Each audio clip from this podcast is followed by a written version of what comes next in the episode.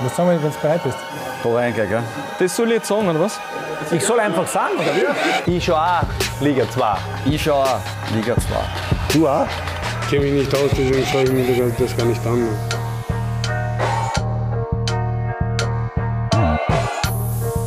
Hallo und herzlich willkommen zur Zwarer Konferenz. Wir sind der Podcast zur Happy Bad zweiten Liga und wir sind aufgeladen mit 38 Gigabyte Fachkompetenz heute und ich glaube, die hauen wir jetzt in den nächsten 60 bis 70 Minuten auf jeden Fall raus. Neben Absolut. mir einmal mehr Michi Graswald. Servus Hannes. Freut mich, dass du heute wieder dabei bist. Ähm, wir haben einiges zu besprechen. Heute unser Titel Zweilights. Wir werfen einen Blick zurück auf die abgelaufene Herbstsaison. Tops und Flops der abgelaufenen Spielzeit. Generell, wie schwer waren jetzt die letzten Wochen für dich ohne Liga 2? Es ist unerträglich eigentlich. Und jetzt ist erst eine sehr kurze Zeit der Liga 2 freien Zeit vorbei. Es werden noch harte Wochen.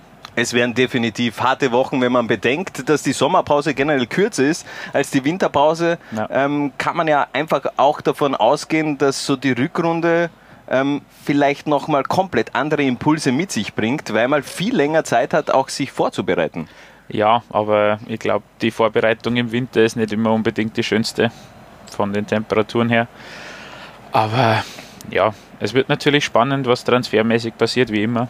Und ich glaube, dass, dass auf jeden Fall noch genug Spannung in der Liga ist, dass im Frühjahr auf jeden Fall interessant wird. Ja, definitiv. Hundertprozentig. Dann natürlich ab Februar auch wieder Live-Fußball bei Low Lines. Beginnen tun wir aber mit der User 11, denn ihr habt ja in den letzten Wochen die Möglichkeit gehabt, für euren Favoriten auf der jeweiligen Position zu wählen. Und die würde ich sagen, die gehen wir jetzt ganz kurz durch. Wir haben uns scheinbar jetzt doch für eine, für eine Raute entschieden. Ja. Deshalb etwas gestresst der Start. Äh, Ich hoffe, das kommt jetzt nicht so an, aber äh, kurz vor Beginn der Zwarer-Konferenz wurde mir gesagt, wir haben eine Raute und kein Ja. 4-2-3-5-1, äh, 4-2-3-1. Ja, nein, wir spielen das mit Raute. Wir spielen Und- scheinbar mit Raute, ja. Und zwei Stürmer, damit im Sturm quasi zwei Leute die Chance bekommen. Das war, ähm, das wurde mir gesagt um 10 Uhr 10, Zwölf. 10 Uhr 12 und dann habe ich nochmal alle Grafiken neu machen müssen. ja, Egal. du wie- brauchst ein bisschen Stress manchmal. ja, den hätte ich mir eigentlich gerne erspart. Aber egal, wir starten auf jeden Fall mit äh, dem Torhüter der User 11 und das schon eine kleine Überraschung. Ja. Lukas Bunchu hat es nämlich geschafft. ja, er hat sich da sehr souverän durchgesetzt, muss man sagen, gegen Großalba, den wir ja in unserer Elf gehabt haben. Er hat vier Spiele zu null, was für einen Aufsteiger jetzt kein so schlechter Wert ist, meiner Meinung nach. Er ist ja aus einer unterklassigen Liga aus Bayern gekommen. Also kann man schon nachvollziehen, ja. Auch wenn die Konkurrenz natürlich mit Großalba sehr, sehr gut performt hat, auch im Herbst. Aber hat für mich auch zu den Top 4 Torhütern diese Saison gezählt. Also für mich ganz klar auf Nummer 1 Großalber, Ja. dahinter Pelko und Andreas Zingel so gleich auf. Die waren ja, Ja. dann auch auf Position 3 und 4 unseres User-Votings. Ähm, aber danach kommt eigentlich auch schon Lukas Buncho. Ja. Also der hat wirklich eine gute Premierensaison in der Happy Bad zweiten Liga bisher abgerufen und von dem her absolut zu Recht auch auf der 1 bei den Torhütern von den Usern scheinbar auch eine Community hinter dem Torhüter des FC Dornbirn. Wir machen weiter mit dem Rechtsverteidiger und es hat geschafft, Michi Halbertschlager, Fußballgott. Ja. Er ist bei den Usern einfach ganz vorne und er Absolut ist einfach ein sympathischer Typ. Ja, absolut. Wir haben ihn ja erst gehabt in der Folge, in der wir uns mehr mit Vorwärts Steyr auseinandergesetzt haben. Und seitdem er wieder rechts spielt, zeigt er seine Leistungen zum Ende der Herbstsaison hin, zwei Tore gemacht. Ich finde absolut berechtigt in dieser Elf. Ja, einfach ein guter Typ und bei den Usern also auf der Rechtsverteidigerposition. Es geht gleich weiter in der Innenverteidigung mit einem weiteren Spieler vom Vorwärts Steyr, Alberto Brada, auch der bei uns äh, in der Innenverteidigung gesetzt gewesen und das haben scheinbar auch die User so gesehen. Den kann man eigentlich auch nicht weglassen Ja. nach dieser Hinrunde. Da, da braucht man nicht mehr viel dazu sagen. Ich meine, wir haben das ausführlich besprochen. Absolut berechtigt. Einer der besten Spieler allgemein im Herbst.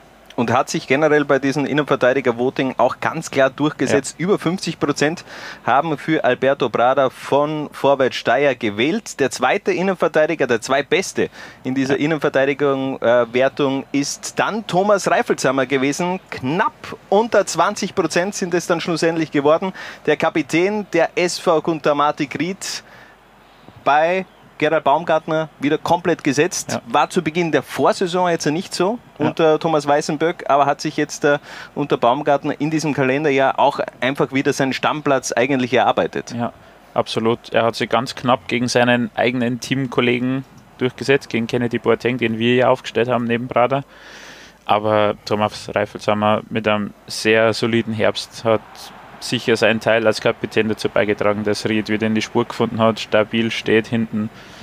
Da macht man nichts falsch, wenn man den aufstellt, sicherlich. Ja, Mr. Ried auch immer wieder interessant äh, bei Standardsituationen. Hat er auch, glaube ich, in dieser Saison drei Tore Ja. erzielt, wenn ich mich jetzt nicht täusche. Gegen Dornbirn hat er auf jeden Fall getroffen, hat es dann auch gleich angezeigt. Es gibt scheinbar Nachwuchs Ja. im Hause Reifelshammer. Also es läuft momentan, kann er dann ja krönen im Sommer möglicherweise mit einem Aufstieg in die Bundesliga.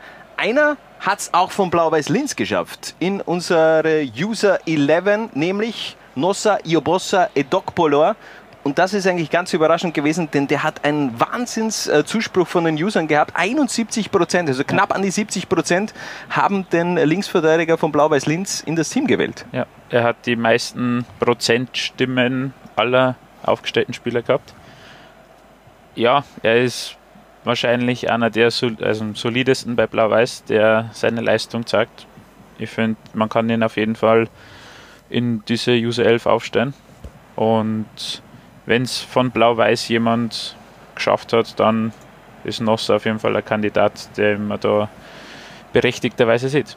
Ja, und daher also der Stahlstädter Linksverteidiger in unserer User 11. Es geht weiter und es geht weiter mit einem oberösterreichischen Fußballer. Das zentral defensive Mittelfeld wird nämlich von Marcel Ziegel begleitet. Auch er, ein ganz erfahrener Mann äh, bei den Wikingern, hat Ja. auch in dieser Saison so ein wenig seine Torgefährlichkeit gefunden. So torgefährlich war Marcel Ziegel noch nie in seiner ganzen Karriere. Ey, aber es sind trotzdem nur zwei Tore und eins im Cup. Ja, aber Wahnsinn. Ja, Trotzdem. na, also im Vergleich wirklich. wenn du dir die letzten Ja. Jahre ansiehst, hat er lange Zeit mal nicht getroffen. Ja. Und dann, Was, die haben auch erst die, die Hälfte. Wer weiß, Ja, was ja. da noch kommt. Sicher. Vor allem, was halt immer so die Sache ist, Marcel Ziegel ist trotzdem erst 26 oder 27, aber er ist halt dabei, seitdem er 15 ist. Das ist halt wirklich ein Wahnsinn. Viele glauben, er ist, er ist schon viel älter, aber das stimmt halt einfach nicht. Aber er verfügt über so viel Erfahrung und ist mit Sicherheit in jeder Elf immer zurecht. Also meiner Meinung nach. Ja, äh, wie du gesagt hast, ganz erfahrener Mann, auch in dieser Saison etwas torgefährlicher als in der Vergangenheit und von dem her ganz zu Recht auch auf unserer zentral defensiven Mittelfeldposition, ähm, obwohl wir ja eigentlich mit äh, Ruben Aqua Ja. gegangen sind. Ja, weil Hat die zweitmeisten Stimmen, Ja. muss man auch sagen. Aqua hat die zweitmeisten Stimmen. Und ja, wir haben damals ja auch lange überlegt und oft hin und her entschieden und haben dann Aqua diesen Bonus gegeben, weil er halt neu eingestiegen ist. Und es so offensichtlich war, ab dem Punkt, wo Aqua gespielt hat, hat sich Ried stabilisiert. Aber ich habe ja vor kurzem ein Interview gehabt mit Trainer Gerhard Baumgartner, der sagt, dieses Duo Ziegel Aqua funktioniert einfach so gut und das war der Schlüssel zum, zur Winterkrone dann. Ja, und daher haben beide vielleicht ja auch eine Berechtigung. Aqua bei uns, äh. Marcel Ziegel bei den Usern. Und wir machen weiter mit einem Spieler mit Ried Vergangenheit, der in dieser Saison richtig aufgezeigt hat. Thomas Mayer bei Austria Lustenau, sicherlich einer der ganz wichtigen Offensivmänner bei den Ländle-Kickern. Ganz viele äh, Assists Mhm. hat er abgeliefert, äh, hat jetzt zum Schluss hin auch nochmal einen direkt verwandelten Eckball gehabt. Also Ja. von dem er hat für viele Glanzmomente gesorgt. Was kann man da in der Rückrunde erwarten? grundsätzlich glaube ich mir, dass die Offensive von Lustenau sehr wohl überzeugt hat. Und Meier hat sich da sehr schnell zurechtgefunden in der neuen Mannschaft und hat da seinen Beitrag geleistet. Und er ist für die gegnerischen Abwehrspieler einfach schwer zum, zu stoppen. Und wenn er seine, wenn er nicht verletzt ist oder so, wird er sicher diese Form ins Frühjahr retten können. Da sind noch sicher einige Tore und Assists drin. Ich finde es ja ganz kurios. Letzte Saison bei Ried dann in der zweiten Saisonhälfte eigentlich nur mehr am Abstellgleis und Ja. jetzt ja dieses, äh, dieses Comeback eigentlich spielerischer Natur von Thomas Mayer, auch für mich einer der äh, ja, absolut positiven Erscheinungen in dieser Saison. Und da hat es ja bei Austria Lustenau jetzt nicht so viele gegeben, Ja, vor allem das wenn man dann äh, in ein paar, ja, wenn wir später dann noch darauf zu sprechen kommen, über die Defensive von Austria Lustenau. Aber befassen wir uns weiter mit der Offensivabteilung unserer User 11 und wir machen weiter mit dem linken Flügel Marco Krühl. Der war bei uns gesetzt, der Ja. ist natürlich auch bei den Usern gesetzt. Der ist einfach bärenstark, da kann man sagen, was man Ja. will. Die Frage ist nur, spielt er in der Rückrunde auch noch äh, in Ried oder wagt er gleich den Wintertransfer? Grundsätzlich wurde ja beschlossen, dass kein Spieler verkauft wird. Außer es äh, was heißt da beschlossen? Also von- dem her, wenn ein Verein kommt, äh, die, die Geldbörse aufmacht, dann, dann, Ja, dann wird, dann werden sich auch die Rieder nicht verschließen. in Einem, Ja, aber äh, sie müssen es schon richtig aufmachen. Also mit einfach nur bis locken werden sie es nicht abgeben. Dieses Ziel Aufstieg in Ried steht über allem. Und da ist Marco Gröll eigentlich ein unverzichtbarer Teil. Wenn jetzt dann Ante Bajic wieder kommt, haben sie wieder ihre Flügelzange aus dem letzten Frühjahr. Aber ja, die Frage ist eher, wo wird Marco Grüll stehen in der Schützenliste, wenn er seine Chancen verwerten würde? ja, Alle er- seine Chancen. Dann hat er äh, mindestens 20 Tore auf dem Konto. So ist er eben eher abgeschlagen, aber trotzdem, vielleicht läuft sie dann in der zweiten Saisonhälfte, sollte er noch in Liga 2 spielen, dann etwas besser. Es geht weiter mit einem Rieder Spieler, einer, der auch ab dem achten Spieltag richtig aufgezeigt hat, Stefan Nutz. Auch da ist sicherlich ein Räumen Aqua ganz äh, wichtig gewesen, damit einfach ein Stefan Nutz auch mehr Freiheiten in der Offensive hat. Ja, er hat am, zu Beginn einen defensiveren Part übernehmen müssen. Das war ist ihm nicht so gelegen. Da war dann die Kritik äh, von den Rieder-Fans, die ihn natürlich aus der ersten Zeit im Innviertel schon kannten und geliebt haben, ein bisschen aufkommen. Aber jetzt elf Assists. Ich meine, er hat zwar nur ein Tor selber gemacht, aber bei elf Assists, das ist natürlich Ja. Topwert. Topwert Absolut. in Liga 2 und wer weiß, was da eben dann im Jahr 2020 ja auch noch auf die Rieder-Fans zukommt, wenn ähm, Ried einfach auch diesen Flow vielleicht mitnimmt in die Rückrunde, dann kann das ganz interessant werden Ja. aus Wikinger Sicht, beziehungsweise auch aus Sicht von Stefan Nutz natürlich. Wir machen weiter mit unserem Sturmduo und wir beginnen mit für mich dem der interessantesten Transferaktie dieser Liga ist jetzt äh, äh, eigentlich aufgelegt gewesen. 7,5 Millionen Marktwert mittlerweile. Transfermarkt hat da äh, noch ein Upgrade in den letzten Monaten gegeben. Karim Adeyemi. Das Ja. ist ein Spieler, da fragt man sich, ähm, also da muss man eigentlich mit, mit der Zunge schnalzen, dass man den in der Happy bei zweiten Liga sieht. Denn rein von der Qualität her müsste der schon längst äh, bei Salzburg spielen. ja, wer weiß, was jetzt im Frühjahr passiert, wenn diverse Leistungsträger Salzburg verlassen werden, bekommt er vielleicht eine Chance. Aber ja, natürlich, er ist erst 17, aber seine Leistungen, wo soll das noch hinführen, wenn die Entwicklung so weitergeht? Es ist ganz klar. Also ganz ehrlich, ich sage, dieser, dieser ganze Halland-Hype, ich verstehe ihn, der ist natürlich, äh, der ist erst einmal vom Typ ist er witzig, der gibt geile Interviews, äh, rein vom Erscheinungsbild, was er auf dem Feld auch macht, äh, wie er sich gibt, seine Mimik, seine Gestik, ähm, die das hat schon sehr viel Starpotenzial, aber rein vom Spielerischen her sage ich dir, ähm, wenn du schon Haaland gut findest, Adeyemi wird besser. Adeyemi ist einer in Zukunft und äh, ich glaube, da können wir in zehn Jahre nochmal zurückblicken und dann sagen, Alter, der hat in, in, in Liga 2 gespielt. Ähm, denn für mich ist das einer, der in zehn Jahren auch um die Ballon d'Or Top 10 mitspielen kann. Das ist jetzt hochgegriffen, er ist 17 Jahre, aber der Typ hat so eine feine Technik und würde eigentlich auch perfekt ins Konzept vom FC Barcelona passen. Da hat es ja auch die Gerüchte gegeben, 15 Millionen, scheinbar ähm, Liefering bzw. Salzburg zu wenig. Am BVB ist auch interessiert, wo soll er hingehen? Soll er den Salzburger Weg gehen oder soll er vielleicht den direkten Sprung zu einem Topverein machen? Das ist schwierig, da jemand irgendwas zu empfehlen. Ich glaube, dieser Salzburger Weg hat sich für sehr viele als richtig herausgestellt. Wir haben ja diese elf Mal zusammengestellt, wer über Liefering Salzburg es alles geschafft hat. Es ist sicher keine schlechte Option für ihn. Wenn er in den Kader von Salzburg aufsteigt, wird er da auch seine Zeiten bekommen, die hat bisher noch jeder bekommen. Und dann kann man immer noch weiterschauen. Mit Prognosen über zehn Jahre ist schwierig, weil da können so viele Verletzungen und ähnliche Sachen dazwischen liegen. Aber Also wenn er verletzungsfrei bleibt, wenn er auch einfach auch vom, sagen wir, vom Kopf her verletzungsfrei bleibt und äh, da einfach seinen Weg weitergeht, dann hat er eine glorreiche Zukunft vor sich. Also ich kann es mir nicht vorstellen. Also ist klar, da werden jetzt so viele sagen, Alter, der spielt eben in der österreichischen zweiten Liga. Wie kannst du jetzt sagen, dass der in zehn Jahren da, da ganz vorne mitspielt, wenn es dann wirklich um, um den goldenen Ball geht? Aber trotzdem, der hat mir in vielen Situationen in dieser Saison bewiesen, dass er einfach... Äh, ganz viel Magie hat. Der hat einfach so ein gutes Ballgefühl, der hat so, so ein gutes Auge für den Mitspieler, der bringt eigentlich alles mit für einen modernen Stürmer. Vielleicht jetzt ja nicht die Größe, aber wer ist Ja, denn jetzt na, noch drauf und dran, diese klassische Neuen zu verkörpern? Das Potenzial ist auf jeden Fall da, da ohne Zweifel. Und es wird sich zeigen, wo sein Weg hingeht. Aber ich hoffe, dass er da gut beraten ist und da vielleicht diesen doch vielleicht etwas langwierigeren Weg geht, der aber vielleicht am Schluss die größere Karriere verspricht. Also die Info an alle Salzburger Fans, sollte Haaland ver, äh, die, die Mozartstadt verlassen, kein Problem. Da gibt es einen in Liga 2, der kann den wirklich, und Ja. ich, ich bleibe dabei, ich hau das raus, der kann den adäquat ersetzen. Einer, der in Lustenau eigentlich überhaupt äh, unersetzlich ist, das ist unser, unsere letzte Position der User 11, nämlich Ronny Waldo. Auch bei uns war er gesetzt im 4-2-3-1-System. Als, äh, nein, Entschuldigung, Wir das haben wir, auch wir, haben, wir haben auch 4-4-2 gehabt. Okay, äh, habe ich mich einfach vertan. Keine Ahnung, wieso das jetzt äh, so gewesen ist. Aber egal, Ronny Waldo gesetzt. Äh, ich glaube, da gibt es auch keine zwei Meinungen. Wieder Top-Goalgetter und von dem her, was willst du machen? Der trifft einfach immer.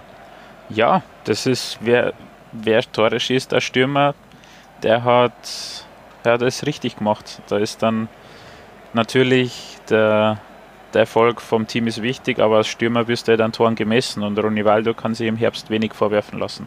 Und er ist natürlich auch ein Stürmer, der den Weg nach, äh, zurückgeht, auch Ja. im Spielaufbau immer wieder eingreift, wenn, wenn da wieder eine Lücke äh, einfach zwischen Defensive und Offensive in Lustenau ähm, auseinander klafft. War ja öfter so der Fall, dass dann Ronny Waldo das, ihm das einfach dann schon auf den Wecker gegangen ist und da geht er eben zurück und versucht dann eben im Spielaufbau auch mit einzuwirken. Das ist auf jeden Fall unsere Top 11 der User und die braucht natürlich auch noch einen Trainer. Bei uns war es Willi Wahlmüller, Ja. weil er aus dem vorhandenen Kader das Bestmögliche eigentlich rausgeholt hat. Äh, bei den Usern ist es ganz klar Gerald Baumgartner, damit die fünfte Personalie der Ried, die es in diese User 11 geschafft hat.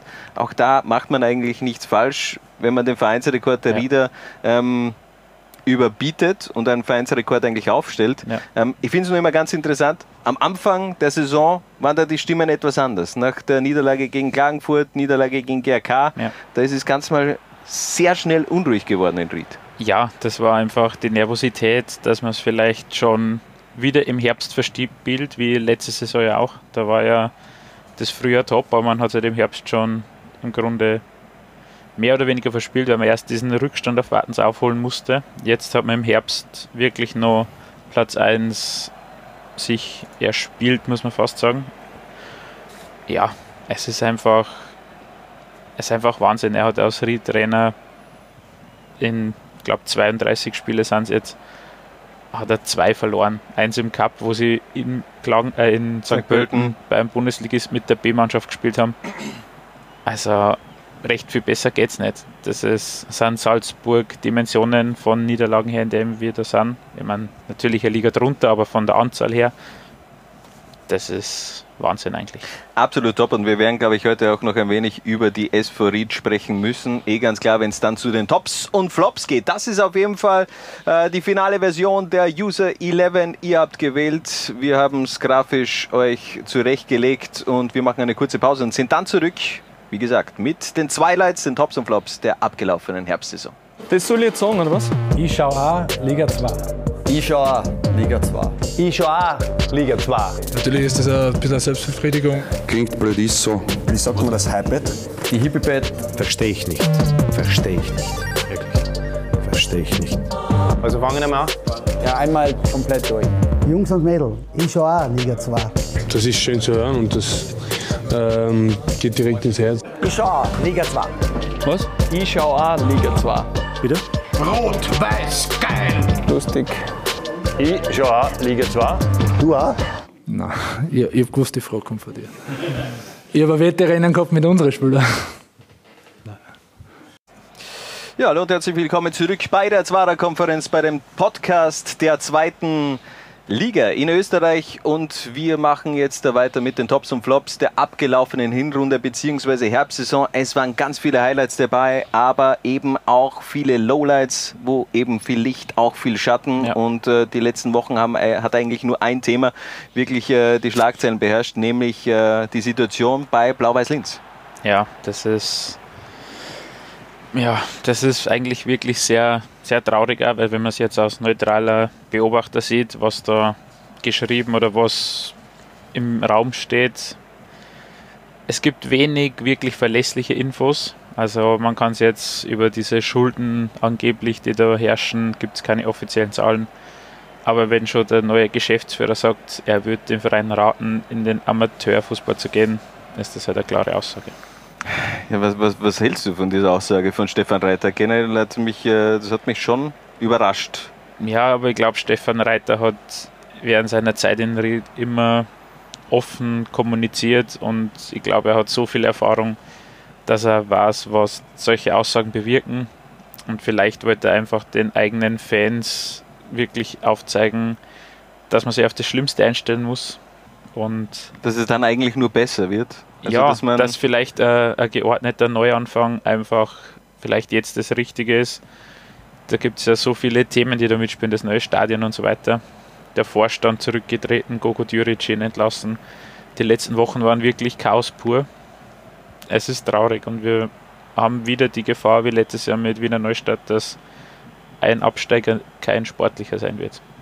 Wir werden es auf jeden Fall sehen. Wir haben uns definitiv natürlich auch umgehört bei unseren Experten Robert Weinstabel und auch unser Mann in Oberösterreich von den oberösterreichischen Nachrichten Thomas Streif mit ihren Flops der Saison. Was sicherlich äh, für das Image der Liga nicht optimal ist, wenn es eben ständig Gerüchte gibt in wirtschaftlicher und finanzieller Hinsicht von Seiten der Vereine. Zum Beispiel die Problematik Austria Klagenfurt als Tabellenführer, was natürlich sehr, sehr schade wäre. Äh, Oder eben auch die jetzige Situation mit Blau-Weiß Linz. Da hoffe ich natürlich, dass sich das bereinigt, weil wie gesagt, das wäre für das Image dieser tollen Liga nicht optimal. Sportlich gesehen ist es in der Liga 2 äh, in Oberösterreich vor allem für Blau-Weiß Linz derzeit alles andere als leicht. Ähm, sportlich etliche Niederlagen jetzt äh, im Herbst eingesteckt und vor allem auch die finanzielle Situation, wo man jetzt nicht so recht weiß, wie geht's in Linz weiter. Ähm, es steht ein Stadionneuprojekt an sich im Raum, aber vor allem, wenn man die finanzielle Situation nicht in den Griff kriegt, beziehungsweise auch Sponsoren auftreibt, ist es auch möglich, dass Blau-Weiß Linz äh, ja, in absehbarer Zeit wieder aus dem äh, Profifußball sie möglicherweise verabschieden wird. Ähm, ein mögliches Szenario ist auch äh, vielleicht die Regionalliga. Was sagst du dein Bauchgefühl? Spielt Blau-Weiß Linz überhaupt im Februar Liga 2 oder, Doch, ich oder glaube, gibt es einen kompletten Crash? na, sie werden diese Saison irgendwie zu Ende spielen, glaube ich. Das wird sie schon ausgehen. Ich bin insofern überrascht, weil ich immer einen sehr guten Eindruck eigentlich gehabt hat von alle Personen, die so um Blau-Weiß Linz irgendwie da am Werkeln sind und ja, man weiß nicht, ob alles auf, auf ihre Kappe geht, aber ich glaube, sie werden es bis Sommer irgendwie durchkriegen. Es ist natürlich die Frage, wie die Spieler das jetzt verarbeiten oder was da passiert, ob es im Winter jetzt die große Fluchtbewegung gibt. Be bevor du jetzt da weiter ausholst, wir haben einen Spieler gefragt, Turgay Gemici Baji, ähm, ist ja auch im Sommer neu dazugekommen zu Blau-Weiß Linz, gekommen vom FC Mauerwerk und wir haben ihn generell mal gefragt, wie ist so die Stimmung in Linz bei den Spielern? Klar ist man am Anfang geschockt, aber ich, also meiner Meinung nach wird es weitergehen. Ähm, bis Sommer auf jeden Fall. Dann das neue Stadion wird gebaut und ich denke auch, wenn das Stadion wird ja auf jeden Fall gebaut, dass auch der Verein dann weiterleben wird, auf jeden Fall.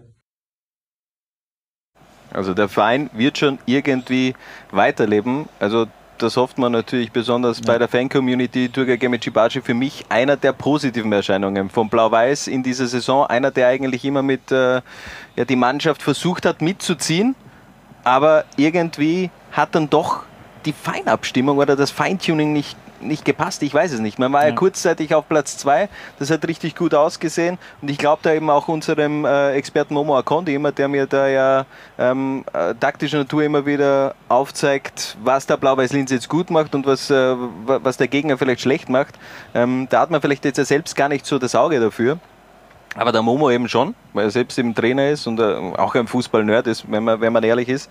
Und äh, da waren scheinbar von äh, Blau-Weiß-Linz immer wieder gute Phasen dabei. Aber man hat es eben nicht über die 90 Minuten gebracht. Ja, sie haben am, am Ende hin vor allem sehr viele Gegentore bekommen.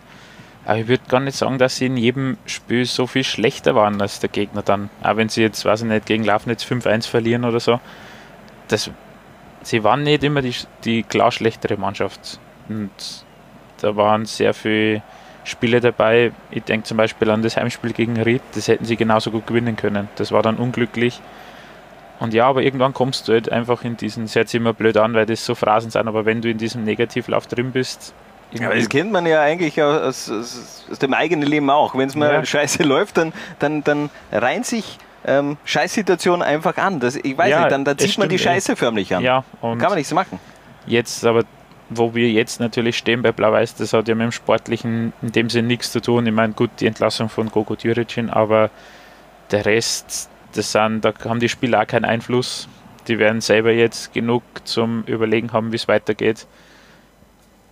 Es, Du, du, du sagst es gerade, wie geht's weiter? Wie Ja. würdest du als, als Spieler reagieren? Äh, Peilt man da schon einen Wintertransfer an oder sagt man, okay, ich, ich, ich bleibe diesen, diesen Farben jetzt einmal treu? Wir haben diese Frage auch äh, Tugay Gemichibashi gestellt. Also ich bin sehr glücklich bei Blau-Weiß. Der Verein hat mir sehr viel gegeben in dem letzten halben Jahr schon. Und ich fühle mich sehr wohl. Die Mannschaft ist super. Meine Teamkollegen alle sehr, sehr super. Wir haben super Klima in der Mannschaft. Und deshalb, ich denke gar nicht an einen Wechsel jetzt im Winter. Gar nicht. Will ich mich auch nicht beschäftigen. Ich will jetzt im Winter genauso jedes Spiel wieder spielen und ja, und dann wissen wir eh mehr, was im Sommer mit dem Verein wird und dann kann man sich über einen Wechsel eventuell unterhalten, aber jetzt denke ich gar nicht an den Wechsel. Ich bin Spieler von Blau-Weiß und darüber bin ich auch froh. Und ja, was im Sommer passiert, das sind alles Spekulationen, das werden wir dann im Sommer sehen. Aber ganz ehrlich, du bist Spieler von Blau-Weiß Linz. Du hörst, äh, dass der Verein in, in, in finanziellen Nöten ist. Ähm, du weißt im Endeffekt nicht, wo geht es jetzt weiter mit der Reise. Und unter dem Strich hätte ich dann als Spieler auch Angst, ob ich überhaupt die, die Zahlungen bekomme am, am Ende des Monats. Wie würdest du reagieren?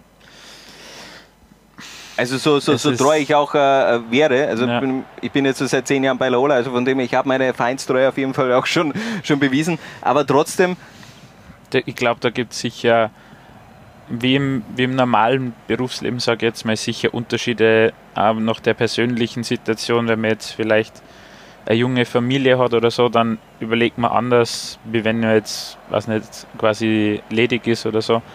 Aber es ist halt in dem Sinn wieder ähnlich wie letzte Saison. Damals war ja Blau-Weiß in dieser ähnlichen Situation, als sie ohne Zwang im Oktober schon gesagt haben, als sie Zweiter waren, so wir wollen nicht aufsteigen und haben nicht um die Lizenz angesucht. Die Spieler haben es dann eigentlich bis zur Winterpause sehr gut weitergeführt und dann trotzdem die Spiele gewonnen. Im Frühjahr hat man dann schon gemerkt, da war die, die Anspannung dann nicht mehr so groß, haben es viele Niederlagen dann auch kassiert. Das ist halt die Frage. Vielleicht bleibt man und wechselt nicht, bleibt bis Sommer, wartet was passiert, aber ob man trotzdem immer an das Leistungsmaximum kommt, wenn man im Kopf hat, wie geht es überhaupt weiter, das ist halt die andere Frage. Andererseits muss man natürlich sagen, man hat dann sechs Monate Zeit, Zeit sich zu präsentieren. Also das wäre ja dann auch eine, ein, ein Indiz dafür, dass man eigentlich motiviert wäre und dass man sich dann eben vielleicht auch anderen Vereinen anbietet. Keine Ahnung. Wir sind da auf jeden Fall in, in einer Leistungsstufe, wo man jetzt nicht sagt, okay, Juventus Turin, die gehen, äh, die sind im Arsch und die müssen absteigen in die Serie B. Ist klar, ein Gigi Buffon, ein, ein Alessandro Del Piero, die sind mitgegangen, aber ich bin mir sicher, die haben auch in der zweiten italienischen Liga einen sehr gut dotierten Vertrag gehabt. Ähm. Das sind andere Sphären. Die Frage ist dann auch für mich nochmal, wenn es dann wirklich, wenn schon Stefan Reiter sagt, sie wollen Richtung, oder es ist vernünftig, Richtung Amateurbereich zu gehen, ob sie dann nicht jetzt schon im Frühjahr einfach versuchen, viele eigene junge Spieler aus dem Nachwuchs irgendwie in die Kampfmannschaft zu bekommen, um die an das Niveau zu gewinnen und selber versuchen, Spieler, für die man noch Geld bekommt, jetzt im Winter zu verkaufen. Das ist natürlich die andere Seite. Dass der Verein Gelder braucht, ist offenkundig. Einer, der auf jeden Fall im Frühjahr nicht dabei sein wird. Bei Blau-Weiß Linz ist der mittlerweile Ex-Trainer Goran Djuricin und wir haben auch den Gogo gefragt, wie war so generell der Abschied von Linz beziehungsweise auch von den Spielern? Wie, wie so oft, ähm, leicht emotional natürlich, weil mir doch die Menschen am Herzen gelegen sind dort. Äh, nicht nur die Mannschaft, auch das Rundherum im Sekretariat und so. Der mit Dino Wavra habe ich mich sehr gut verstanden. Ja, äh, war nicht einfach, ist immer unangenehm sowas. Linz hat mir sehr gut gefallen. Ich habe bei Verwandten gewohnt, bin dort gut aufgenommen worden von allen rundherum. Also mit einem sehr traurigen Auge, muss ich ehrlich sagen, weil ich mich sehr wohl gefühlt habe. Ja, und zu Beginn hat es ja auch gar nicht so schlecht ausgesehen. Kurzzeitig ja. war man auf Platz 2 und dann eben dieser Abwärtsstrudel von Blau-Weiß Linz und jetzt äh, der Verein auf jeden Fall auch in Abstiegskampf angekommen in Liga 2 wer weiß, ob man überhaupt in diesen Abstiegskampf eingreifen ja. wird können. Äh, es sind ganz viele offene Fragen. Vorstand raus, Gogo raus, ja. ähm, das Stadion, das auch trotzdem noch immer so mitschwingt. Ja. Da gibt es schon die ersten Pläne. Neben dem XXX-Lutz dann irgendwie auf dem Lager drauf. Äh, das sind ja eigentlich positive Zeichen, dass man in Zukunft ja schon wieder einen Weg nach oben beschreiten möchte. Ja, Sie, Sie hatten ja diese Agenda 2027, mit der Sie geplant haben, bis dahin sich in der Bundesliga zu etablieren oder in, der, in die Bundesliga aufzusteigen. Das kann man sagen, gescheitert. Ja, mal also schauen, wenn es jetzt äh, wieder einen, äh, einen Durchmarsch gibt, wer weiß. Ja, aber es, es gibt, wie du sagst, es gibt so viele offene Fragen. Das ist eigentlich das, was mir als Fan Sorgen machen würde, dass man keine wirklich verlässlichen Infos hat. Morgen ist die Mitgliederversammlung, dann wird es sicher Neuigkeiten geben. Also Aber für alle, die diesen Podcast später hören oder vielleicht auch äh, auf unserem linearen TV-Kanal sehen, ähm, Morgen ist natürlich der 18.12., ja. also von, von, von, dem her Mittwoch, 18.12., da gibt es die Mitglied, Mitgliederversammlung von Blau-Weiß Linz, da gibt es dann sicherlich auch Infos.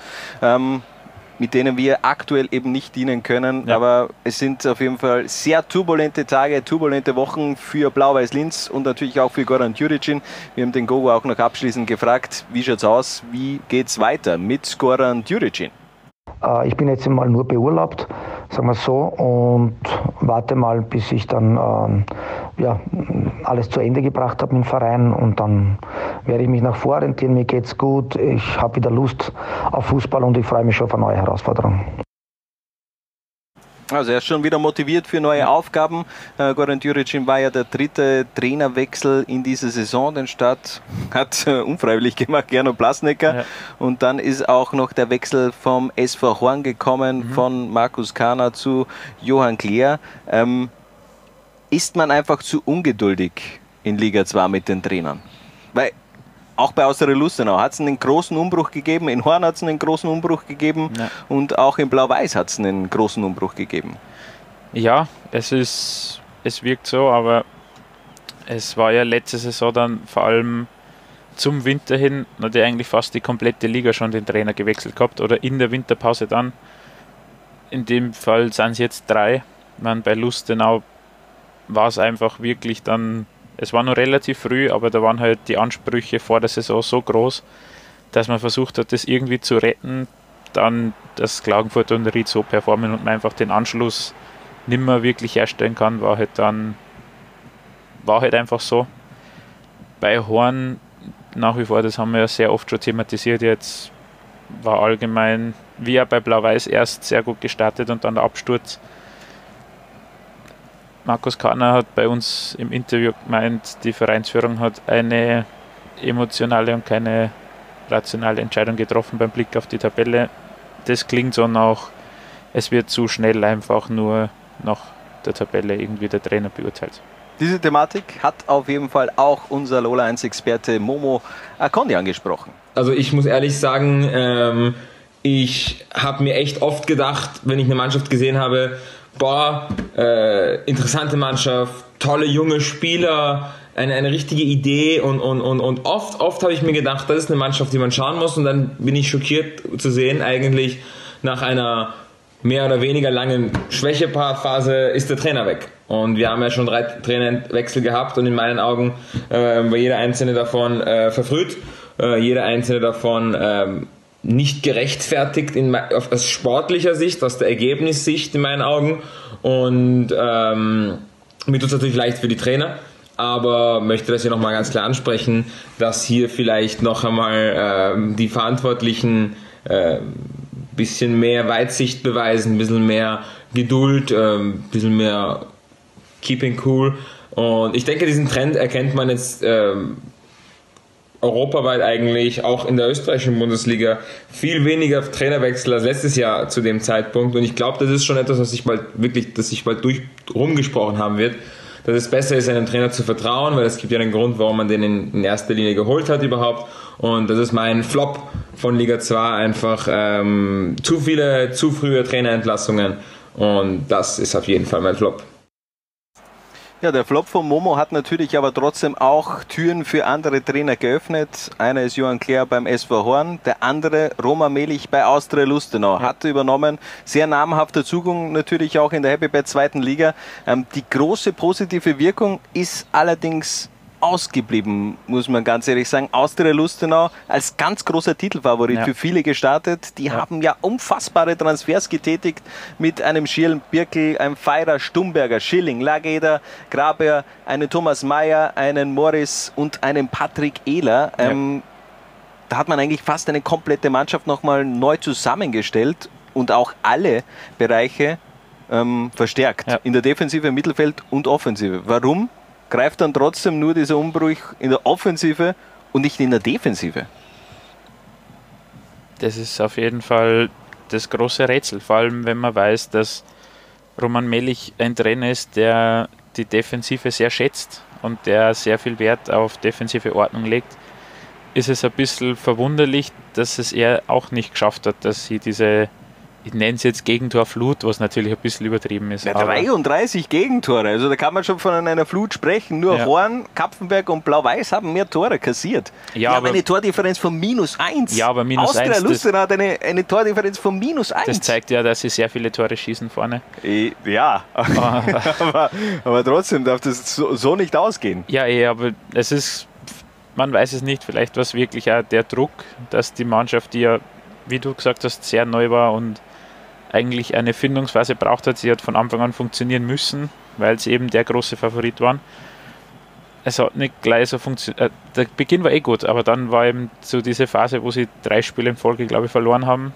Und dann überlegst du halt, der Druck wird immer größer, weil du bist ja der große Favorit ja, vielleicht wird es jetzt dann nach der langen Winterpause gut und Lustenau spielt ein ähnliches Frühjahr wie Ried letztes Jahr. Kann, kann auch sein. Ja. Aber ob sie dann vorne wirklich angreifen, ähm, ich bezweifle das. Es wird schwierig. Werfen wir kurz einen Blick auf die Tabellensituation momentan. Äh, Ried mit 38 Punkten, Klagenfurt mit 35 und dann ist eben nicht Lustenau gleich auf Nummer 3, sondern dann kommt erstmal Vorwärts Steyr und der SV Lichtleutl Lafnitz und dann erst auf 5 Austria Lustenau. Die haben jetzt schon 15 Punkte Rückstand, also von dem her, Ja, äh, 15 da ist, also da hast du keine Chance mehr anzugreifen. 15 Punkte in 14 Runden aufholen, das ist Das wird, das wird nahezu nicht möglich sein. unmöglich. Aber es ändert ja nichts, dass sie trotzdem eine gute Frühjahrsrunde spielen können. Dass man vielleicht, wenn man am Ende Dritter wird, die Weichen Die Richtung, Weichen Richtung Saison stellen. 2020-21 Wie man- eingestellt. wie- Das muss das Ziel wie, sein. Wie Klagenfurt und Ried letztes Jahr im Frühjahr ja schon sehr viel richtig gemacht haben und diese, diesen Weg eingeschlagen haben, kann das natürlich bei Lustenau passieren. Auch wenn es für sie selber sehr enttäuschend wird, wenn sie nur Dritter mit großem Abstand zu den vorderen zwei werden.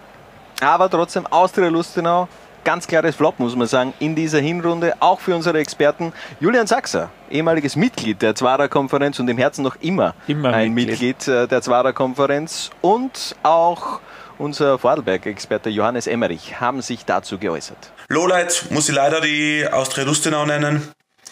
Mit diesen Verstärkungen, mit diesen vorhandenen Spielern, also beispielsweise Ronny Waldo, bester Stürmer der Liga, muss einfach mehr drinnen sein. Für mich war, waren sie die klaren Meisterfavoriten. Der Zug ist leider schon abgefahren. Das Lowlight war für mich überraschenderweise ein Spiel mit vielen Toren und zwar das 5 zu 8 von Austria Lustenau bei den Juniors Oberösterreich. Denn das hatte nicht viel mit Erwachsenenfußball zu tun. Das war eher schlechter Kinderfußball. Schlechter Kinderfußball. Ähm, es war natürlich trotzdem äh, Es war sehr viele, unterhaltsam. es war auf jeden Fall sehr unterhaltsam. Das alles in der Raiffeisen Arena von Pasching. Acht Tore bekommen in einer Partie. Ja. Es ist das torreichste Spiel der Liga 2 Geschichte. 8 zu 5 verlieren. Also das war eine irrwitzige Partie eigentlich. Ja, und das ist halt, wenn man als Aufstiegskandidat acht Gegentore in einem Spiel bekommt, das ist halt irgendwie auch nicht zum Rechtfertigen. Das ist.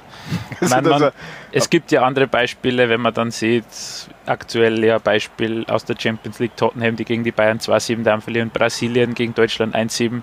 Es gibt immer wieder solche Ausreißer. Rapid gegen Salzburg. Rapid Salzburg Legendäres natürlich, Spiel legendär. natürlich.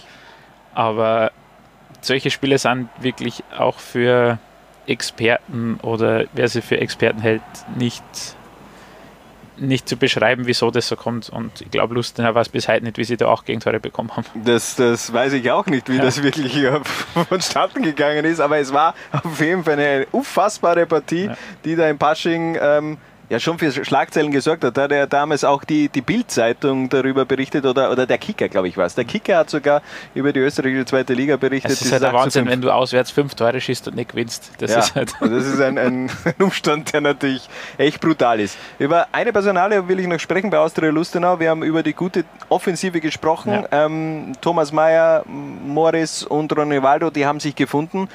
Über einen haben wir eigentlich überhaupt kein Wort bis jetzt verloren, weil er eben auch lange Zeit verletzt war, beziehungsweise noch ist, glaube ich, und erst im, in der Rückrunde wieder einsteigt, hat ein Patrick Ehler, der ja schon ein wenig auch der Königstransfer von Lustenau in diesem Sommer war, hat er überhaupt einen Platz momentan in der Startformation von Austria Lustenau? Ja, es wirkt im Moment, wie du sagst, haben sie die drei da vorne gefunden und es offensiv funktioniert es ja. Und er hat unter Blasnecker eigentlich nur seinen, seinen Platz gehabt. Dann war der Trainerwechsel, er war verletzt, dann. Es ist immer schwierig, aber es war vor allem, ist Ehler so ein Transfer, wo man sich vor der Saison gedacht hat, der ein bisschen aussagekräftig ist, weil Ried, wo er Ehler ja im Frühjahr gut funktioniert hat, hat nicht das Geld gehabt oder hat nicht die Notwendigkeit gesehen, ihn zu verpflichten und Lustenau hat sie den geholt. Sie wollten den Angriff starten, hat nicht funktioniert. Und dann eben auch die Verletzung von Patrick Ehler dazugekommen. Aber das ist schon sehr viel Qualität, was da die Ländle-Kicker da vorne Absolut. haben. Also da bin ich gespannt, wie dann auch Roma Melich da die richtige Mischung findet. Äh, denn das sind jetzt ja keine englischen Wochen, die die äh, Lustenauer da vor sich haben, sondern eben im Wochentakt, am Wochenendtakt. Und von dem her muss man dann eben auch ganz viele Offensivspieler äh, bei Laune halten. Kein leichtes Unterfangen bei der Mannschaft von Austria Lustenau, vor allem wenn man eben bedenkt, dass ein Ronaldo, ein Morris und ein Thomas Mayer ähm, perfekt harmoniert haben in der Hinrunde. Von dem her äh, ganz interessant. Wir haben natürlich auch unsere Community gefragt auf, äh, auf Facebook, auf Twitter, auf Instagram und natürlich auch auf, Austria, auf dem Austrian Soccer Board haben wir äh, nach den Tops und Flops der Saison gefragt. Ähm, beim, auf dem Austrian Soccer Board habe ich von Titifax 1972 die Antwort erhalten. Ähm, sein Flop war das depperte Kunstprojekt. Ähm, in Klagenfurt natürlich, dass, im, dass man zu falschen Stadien, zur falschen Jahreszeit sämtliche Spieler in einem Ersatzstadion abgehalten werden musste. Für mich trotzdem die Karawanken, das Karawankenblickstadion, ähm, das hatte trotzdem einen gewissen Charme. Wir haben es, glaube ich, schon mal diskutiert. Die Mannschaft hat sich ja da relativ gut akklimatisiert und hat da gute Leistungen gezeigt. Ich glaube, für die Mannschaft war es gar kein so großes Thema wie für die, wie für die Fans jetzt außenrum oder die Beteiligten. Ich habe wenig von, von Klagenfurt, also von der Austria selber gehört. Der WRC hat sich da viel mehr beschwert. ja. ja, aber Europa League in Graz. Wenn es Sturm nicht schafft, dann eben der WRC. Ja, aber das Kunstprojekt, ich glaube, es ist grundsätzlich gar nicht so schlecht ankommen. Hat ja, glaube ich, sogar Leonardo DiCaprio, Ja. glaube ich, äh, geshared auf Instagram. Also, wenn es Leo teilt, also, Entschuldigung, dann, dann ist es Ja. absolut äh, top. Nein, aber für die Fans von Austria Für die Fans war es sicher, Natürlich ja. eher Flop. Gibt es sonst noch irgendeinen Flop, den du, der dir jetzt da auf der Zunge brennt, den du jetzt noch loswerden möchtest? Weil sonst äh, würde ich sagen, Ja, ich wir- glaube, wir können die Tops angehen. ich glaube, wir können die Tops angeben. Nach einer kurzen Pause geht es weiter hier bei der Zwarer Konferenz. Was? Bitte? Jungs und Mädels. Ich schaue Liga 2. Was? Bitte? Ich kann es ja nicht einmal lesen. Was? Bitte? Moment, jetzt hänge ich. lustig. Ich schaue auch Liga 2. Ja, wurscht. Lola 1 TV. Derjenige, der was Österreicher ist, kann stolz sein auf, Rot-Weiß, geil! auf das, dass er Österreicher ist. Wir können uns nichts davon kaufen. Noch einmal, noch einmal, gell? Ich schaue auch Liga 2. Nein, das war sensationell. Nicht sehr gut. Und die Lehre ist ganz klare Lehre, ist, dass man so sein muss, wie er ist. Sonst ist er der nicht. Es waren einfach unfassbar viele Highlights dabei. Weg jetzt mit diesen ganzen Flops, mit den Negativschlagzeilen der Hinrunde bzw. der Herbstsaison und her mit den positiven Schlagzeilen, die ja, die Happy Bad zweite Liga in dieser Saison zu Genüge auch äh, gehabt hat. Und ich würde sagen, zur Einstimmung hören wir uns mal generell so die Expertenmeinungen ja. an von einem Gerald Zäumel, von einem Robert Weinstapel, von Momo Akondi und natürlich auch von der Zwarer-Konferenzlegende Julian Sachser. Ja, mein persönliches Highlight der bisherigen Zweitligasaison war sicher die Rückkehr des GAKs in die Bundesliga mit dem ersten Auswärtsspiel beim FAC. Ich denke, das war für ähm, alle GAK-Fans und alle Beteiligten, die da mitgeholfen haben, den GAK wieder äh, in die Bundesliga zu bringen, ein absolut emotionaler Moment und, ein, und ein schöner Tag für die rote Familie. Für mich war die Hinrunde absolut sensationell. Ähm eine unheimliche Spannung an der Tabellenspitze, gleichzeitig auch äh, das altbekannte, äh, was wir aus der Liga 2 kennen, jeder kann jeden schlagen. Ähm, es gibt nie diesen einen Favoriten. Klar, die zwei Mannschaften oben haben sich ein bisschen festgespielt jetzt, aber ansonsten, man, scha man schaltet ein beim Spiel und man weiß nie, ob es jetzt 4-3 für die eine Mannschaft ausgeht oder 1-0 für die andere. Es hat mehrere Highlights gegeben, weil es viele interessante Spiele gegeben hat mit sehr, sehr vielen Toren. Generell, glaube ich, sind in dem Jahr sehr, sehr viele Tore gefallen, was die Liga sehr, sehr spannend und auch attraktiv macht. Absolutes Highlight war für mich natürlich das 8 5 zwischen die Oberösterreich Juniors und äh, Lustenau. Aus Vorarlberger Sicht war sicher das Derby das Highlight der Saison. Äh, zum Saisoneinstieg kamen da über 5000 Zuschauer auf die Dombiner Birkenwiese. Ähm, das machte richtig Lust auf mehr. Highlights hat für mich gleich zwei gegeben. Das ist zum einen die Fans des FC Wacker Innsbruck. Äh, nicht nur, wie sie beim Spiel gegen die Zeit Geld gesammelt haben, sondern einfach auch, wie sie die Mannschaft immer unterstützt haben. Sowohl auswärts als auch nach einem Unentschieden teilweise am Tivoli gefeiert als wäre es ein Sieg. Das ist wirklich großartig für die schwierigen Situationen, in der der Verein momentan steckt. Und mein zweites Highlight auf jeden Fall, die Zwarer-Konferenz. Community, es ist cool, was da auf die Beine gestellt worden ist und freut mich sehr, dass ich da Teil davon sein habe dürfen. Und natürlich bist du nach wie vor Teil davon. Ja, Julian, wir, wir können das nicht sagen, aber natürlich war die Zwarer-Konferenz das große Highlight der Liga 2. Ja, wieso? Das kann ich schon sagen. Ja, ja. ja wieso? Sag's einfach. Ja, also mir hat es auch äh, bis jetzt sehr gefallen und äh, ich glaube, mir wird es auch 2020 sehr gut weitergefallen. Ja. Ähm, trotzdem auch generell meinen Dank an die ganze Community, Absolut. an die ganzen äh, Nachrichten ja. via Austrian Soccer Board, via Twitter, via Facebook. Es gibt da ganz viele. Ja, die ähm, ganzen Vereine und Spieler, die immer unterstützen und sofort mitmachen. Also natürlich heute auch wieder mit äh, Gogo Djuricin, mit äh, Gemici Baji, ähm, hat da ganz viele äh, Inputs auch von den ja. Vereinen gegeben. Das auch für mich ein ganz klares Top dieser äh, bisherigen Saison. Wacker Innsbruck war Thema, generell die Rückkehr der Legende GRK, also ganz viele ja. legendäre Mannschaften, die, mit, die sich da mittlerweile herumtummeln in der Happy Bad zweiten Liga. Ja. Und der Julian hat es auch angesprochen. Das Spiel gegen die Zeit, Kreativitätslevel Legende eigentlich. Ja, wirklich. Also was, was Wacker da vor allem fantechnisch, also um den Verein zu helfen, auf die Beine stellt, ist wirklich einmalig fast, muss man sagen. Sie haben sich nicht irgendein Benefitspiel oder so überlegt, sondern haben wirklich eigenes Geld gespendet und es ist auch von anderen Vereinen honoriert worden, wenn man sich die Rapid-Fans mitkauft. Sogar Jogi Löw hat so ein Ticket gekauft. Also es ist richtig groß worden dann. Das haben sie sehr verdient für ihren Einsatz. Und das ist, wenn man vom Sportlichen weggeht, war dieses Spiel gegen die Zeit eines der größten Highlights im Herbst. Anderes Highlight, wie ich schon erwähnt habe, äh, das Comeback des GRK ja. im äh, Profifußball. Da hat es am ersten Spieltag ja das Duell gegen den FAC gegeben. Da man, hat man dann auch gleich mal gesehen, was für Fanpotenzial wieder in diese Liga zurückkehrt. Wie hast du so das erste Halbjahr der Grazer miterlebt? Grundsätzlich sehr positiv. Sie, haben wirklich, sie sind wirklich eine Bereicherung für die Liga, haben fantechnisch sehr, sehr viel für die Liga getan.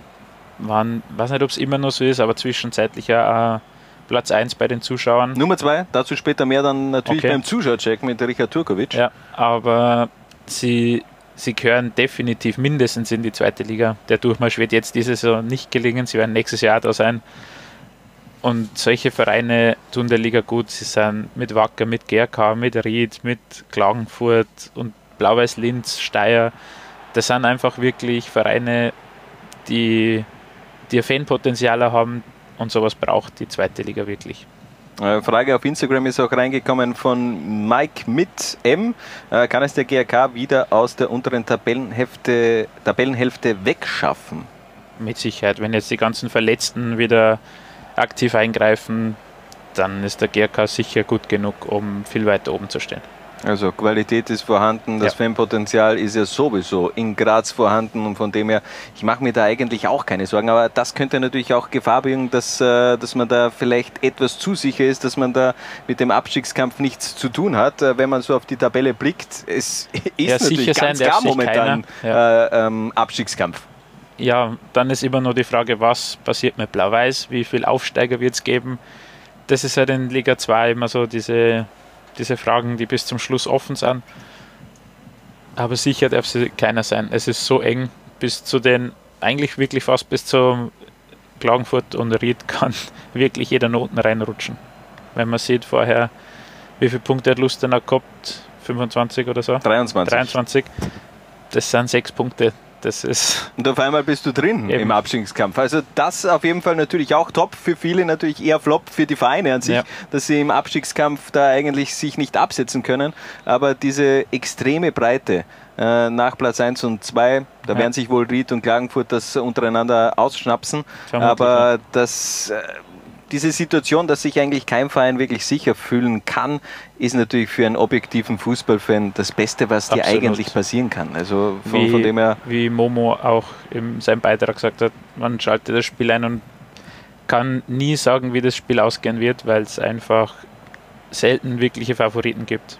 Ja, und manchmal geht es dann eben 8 zu 5 aus. Damals für die Juniors gegen Austria Lustenau und das ist eigentlich unser weiteres Thema. Denn top natürlich auch die Torstatistik. Ja. Denn ähm, Liga 2 hat eine Trefferquote von 3,38 pro Spiel. Haben mir da die Top 10 Ligen ähm, Europas angesehen, hatte gestern schon äh, Top die Meldung. 10 Ligen. Nein, Top 10. Ja, also die, die Top 10 der torreichsten Ligen Europas. Entschuldigung, ja, nicht die Top 10 Ligen, sondern die Top 10 der trefferreichsten Ligen Europas. Da hat es ja gestern die Meldung gegeben. Ja. ja, die österreichische Bundesliga sogar mit einer noch besseren Trefferquote 3,55. Das ist unter den Top 10 Ligen jetzt aber wirklich äh, die Nummer 1. Nummer 1 ja. Und, äh, aber wenn man das jetzt äh, auf jede äh, Liga ähm, 1 und 2 ausbreitet, also auf erster und zweiter Spielleistungsstufe, dann ist die österreichische Liga 2 auf Platz 10 und die Bundesliga auf Platz 8 in äh, sehr attraktiven ähm, ja, ja. attraktive Konkurrenz. Lettland, Gibraltar, Litauen, Armenien, San Marino, Estland, Luxemburg ähm, zweimal vertreten in Lettland. Die zweite Liga 4,76. Was geht da ab?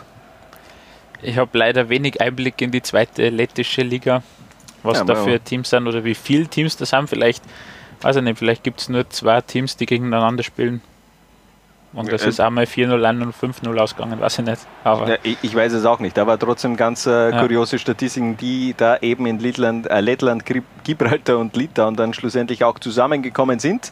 Ja. Ähm, viele Tore hat es auf jeden Fall auch von den Top, bei, den Top 2 Mannschaften von Liga 2 gegeben. 36 von Ried, 35 von Austria Klagenfurt. Ähm, und wie wir schon vorher erwähnt haben, es wird wohl dieses, äh, dieser Zweikampf werden im in der Rückrunde. Hat auch eine Frage via Instagram gegeben von Jakob Steiskal. Der hat gefragt, äh, Ried oder Klagenfurt. Finde ich mich ganz interessant. Wer hat bessere Chancen, langfristig in der Bundesliga zu überstehen? Also jetzt ja nicht, wer, wer äh, steigt ja, ja. auf, sondern wer hat wirklich äh, mehr Potenzial, dann auch langfristig in der Bundesliga zu bestehen?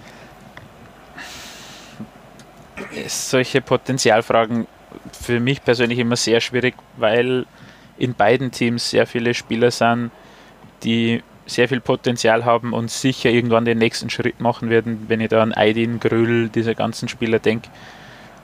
Für die sind die jetzigen Vereine nicht die, das Maximum, da ist noch was drin und deswegen schwierig. Natürlich kann man jetzt leicht sagen, Ried hat sich schon über einen langen Zeitraum mal in der Bundesliga etabliert gehabt, sind dann vielleicht da unglücklich abgestiegen. Ja, aber ob das jetzt funktioniert, man sieht es ja aktuell mit Wattens, der Aufsteiger, der erste Aufsteiger aus dieser Liga 2 in die Bundesliga, hat sehr große Probleme. Findest du? ja, natürlich. Muss ja. man so sagen. Ja, am Wochenende auch unfassbare Kulisse eigentlich am, am Tivoli. Er wurde Offiz- zwar 1200 ja, aber es gibt vermeldet. irgendwelche Gerüchte von 500 irgendwas von der Olympia. 532, das Olympia World ja- Innsbruck, hat- das Drehkreuz, die Genau. Drehkreuzbewegungen. Das hat auch realistischer ausgeschaut, 500 irgendwas als 1200. Ja. Ich finde es ja ganz interessant. In der Bundesliga äh, fälscht man die Zahlen nach oben, damit es ein bisschen besser aussieht. Ja. Und in der zweiten Liga fälscht man die Zahlen etwas nach unten, wenn man sich ans Ländle Derby erinnert, Ja. wo es ja dann geheißen hat, ja okay, da waren 4200, aber so inoffiziell hat man, glaube ich, auch auf der Dornbirner Homepage hat man von 6000 Zuschauern gesprochen. Ja. Also das ist eigentlich schon kurios. Die einen versuchen es zu, äh, zu schöner zu machen, die anderen schauen, ähm, dass da eben, keine Ahnung, wie viel zugelassen sind in Dornbirn oder wie viel man da dann auch, äh, ja, keine Ahnung. Also ganz äh, kuriose Situation in, in Liga 2. Ähm, aber trotzdem kann ich mir ähm, schon vorstellen, dass die SV trotzdem langfristig die bessere Variante ist. Ich bleibe dabei bei meiner Meinung. Austria Klagenfurt steigt auf im Sommer. Ich bleibe auch bei, Ähm, bei meiner Meinung, dass Ried aufsteigen ist klar, ist klar. Wäre auch komisch, wenn du da jetzt äh, Ja. umswitcht. Aber trotzdem langfristig beziehungsweise äh, mehr Bereicherung für die Bundesliga wäre DSV Kuntermatik Ried. Einfach bessere Infrastruktur, Infrastruktur be top. bessere äh, Fanbasis, obwohl die Klagenfurter Infrastruktur jetzt auch nicht schlecht Ja. ist.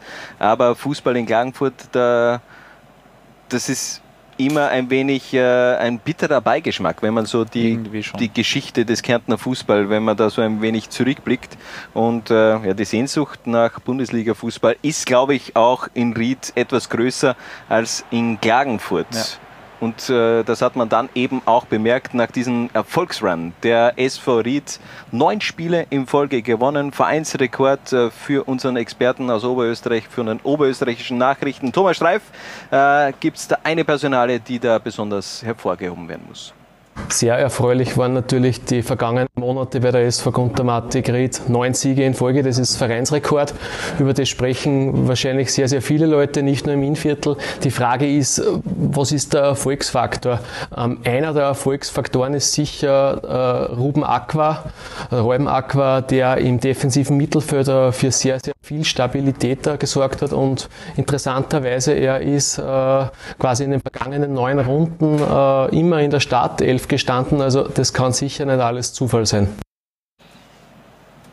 Kann man eigentlich nur so unterstreichen. Reuben Aqua, einer der prägendsten Spieler momentan bei der SV Ried, ähm, hat den Umschwung gebracht und äh, von dem her, ich glaube, da haben wir auch sehr viel gesprochen, in der letzten Ausgabe schon, auch in dieser Ausgabe ein wenig. Reuben Aqua, einer, den auf jeden Fall die Zukunft gehört. Ein anderer, der möglicherweise auch noch in Zukunft äh, vielleicht noch einen Schritt nach vorn machen möchte oder machen könnte aufgrund äh, seiner Torstatistik, ist für mich David Peham. Denn Schaut euch diese Statistik an.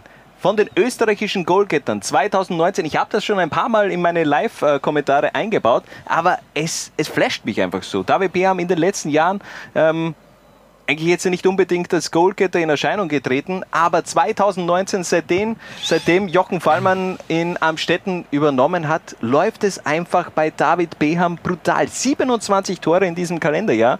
Wenn man sich da jetzt die österreichischen Torschützen dieses 2019er Jahres ansieht, dann ist er auf Nummer 1 gemeinsam mit Miret Topsagic, der hat auch 27 Tore in äh, Litauen erzielt. Ich, ich bemerke schon, du, du, du gehst. Der geht einfach neben mir. Unfassbar. Ähm, Christoph Monsch auf, auf drei, Marco Raguz auf vier.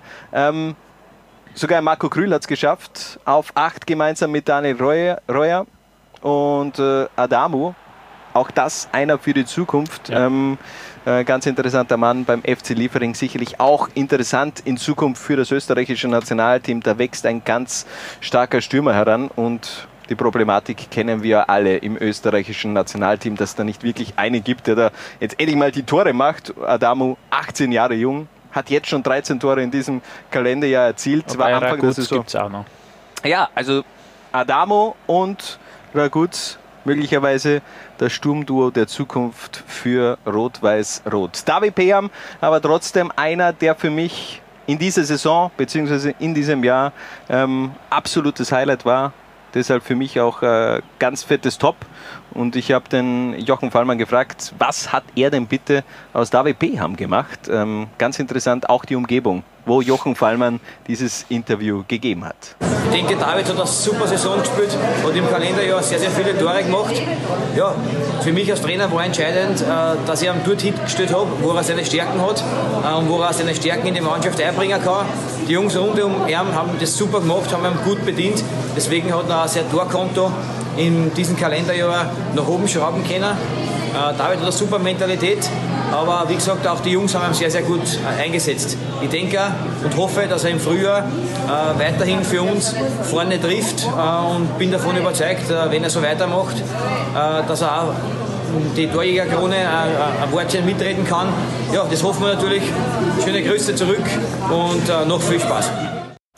Ja, Jochen Fallmann, neuer Trainer bei Besiktas Istanbul, Ja, doch wer hat etwas überraschend Wer hat gekommen. es nicht mitbekommen, aber ja.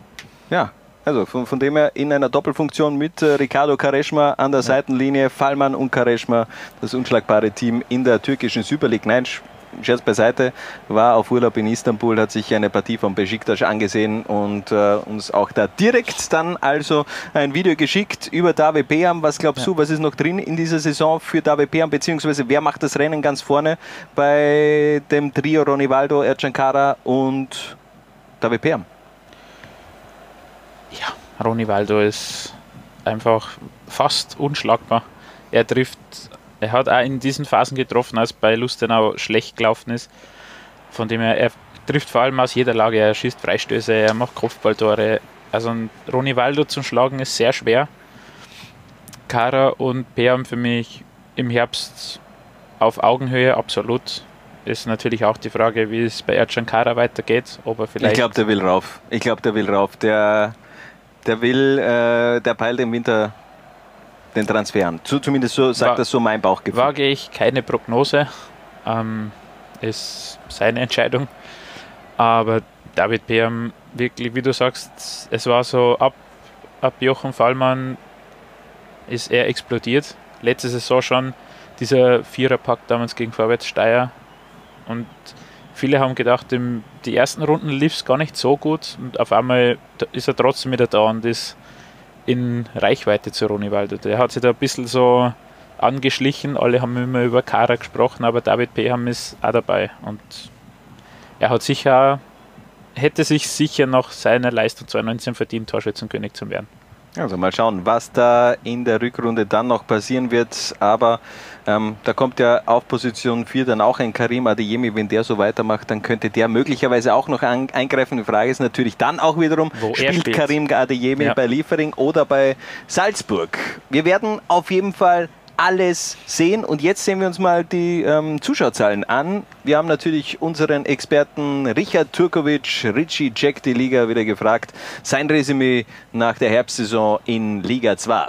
Auch der Zuschauercheck muss einen kleinen Jahresrückblick machen. Mache ich natürlich sehr gerne. Äh, drei Spiele haben es über die 4000er-Marke geschafft. Äh, das bestbesuchte Spiel nach den offiziellen Zahlen des Datenservices Kapfenberg gegen GRK vor 4270. Zweitbestbesuchtes Dornbirn gegen Lustenau in der ersten Runde vor 4250. Klammer auf, inoffiziell vor bis zu 6000, Klammer zu. Und Ried gegen den GRK vor 4006. Äh, zwölf Spiele sind insgesamt über 3000 gegangen. Davon waren acht Spiele mit Beteiligung des GRK. Vier Spiele mit Beteiligung von Ried, drei Spiele mit Beteiligung von Lustenau. Mit äh, GRK und Ried zusammen kriegt man schon elf von den zwölf Spielen tatsächlich.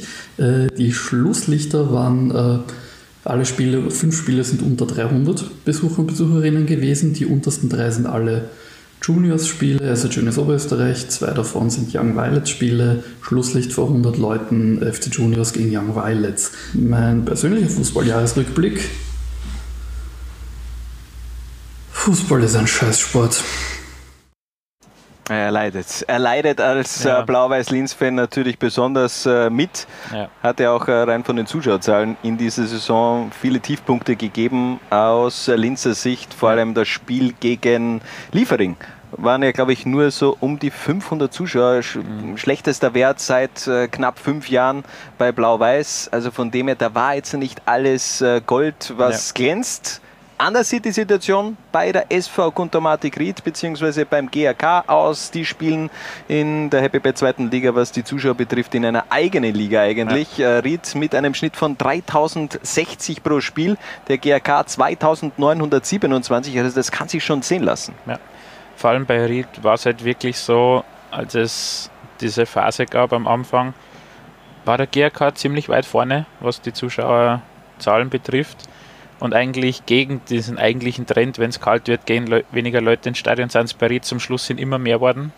Natürlich, weil die Leistung auch dementsprechend gut war. Der GRK für einen Aufsteiger ist das ein Wahnsinn natürlich, aber das hat man ja vorher gewusst, dass dieses Fanpotenzial da ist ja, Wacker und Lustenau sind brav, würde ich sagen. Auch Steyr ist absolut noch im sehr guten Rahmen. Für mich die positiven also. Erscheinungen äh, unter den Top 10 auf Platz 10 der SV Horn. Hat sich auch ja. gut gesteigert auf 1110 ja. pro Spiel. Ähm, darf man auch nicht vergessen, die haben jetzt, glaube ich, noch nicht gegen den GRK gespielt, denn da gibt es ja. natürlich auch viele Vereine.